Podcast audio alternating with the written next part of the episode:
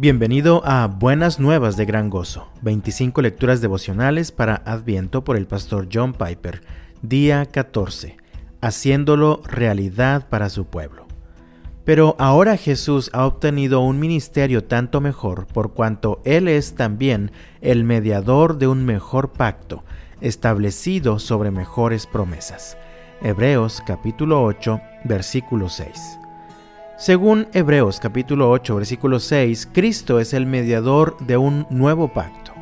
¿Qué significa eso? Significa que su sangre, la sangre del pacto, pagó final y de manera decisiva el cumplimiento de las promesas de Dios para nosotros. Significa que Dios hace posible nuestra transformación interna por medio del Espíritu de Cristo también significa que Dios obra toda esta transformación en nosotros mediante la fe. Fe en todo lo que Dios es para nosotros en Cristo. El nuevo pacto fue comprado por la sangre de Cristo, establecido por el Espíritu de Cristo y nos apropiamos de él por la fe en Cristo.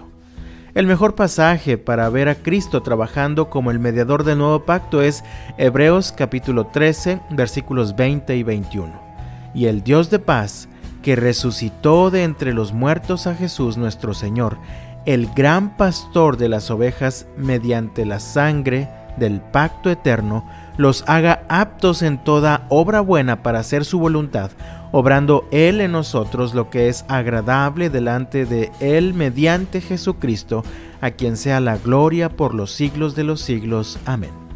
Las palabras obrando Él en nosotros lo que es agradable delante de Él describen lo que sucede cuando Dios escribe la ley en nuestros corazones en el nuevo pacto. Y las palabras mediante Jesucristo describen a Jesús como mediador en esta gloriosa obra de la gracia soberana. Por lo tanto, el significado de la Navidad no es sólo que Dios reemplaza las sombras por la realidad, sino que Él también toma la realidad y la hace real para su pueblo. La escribe en nuestro corazón.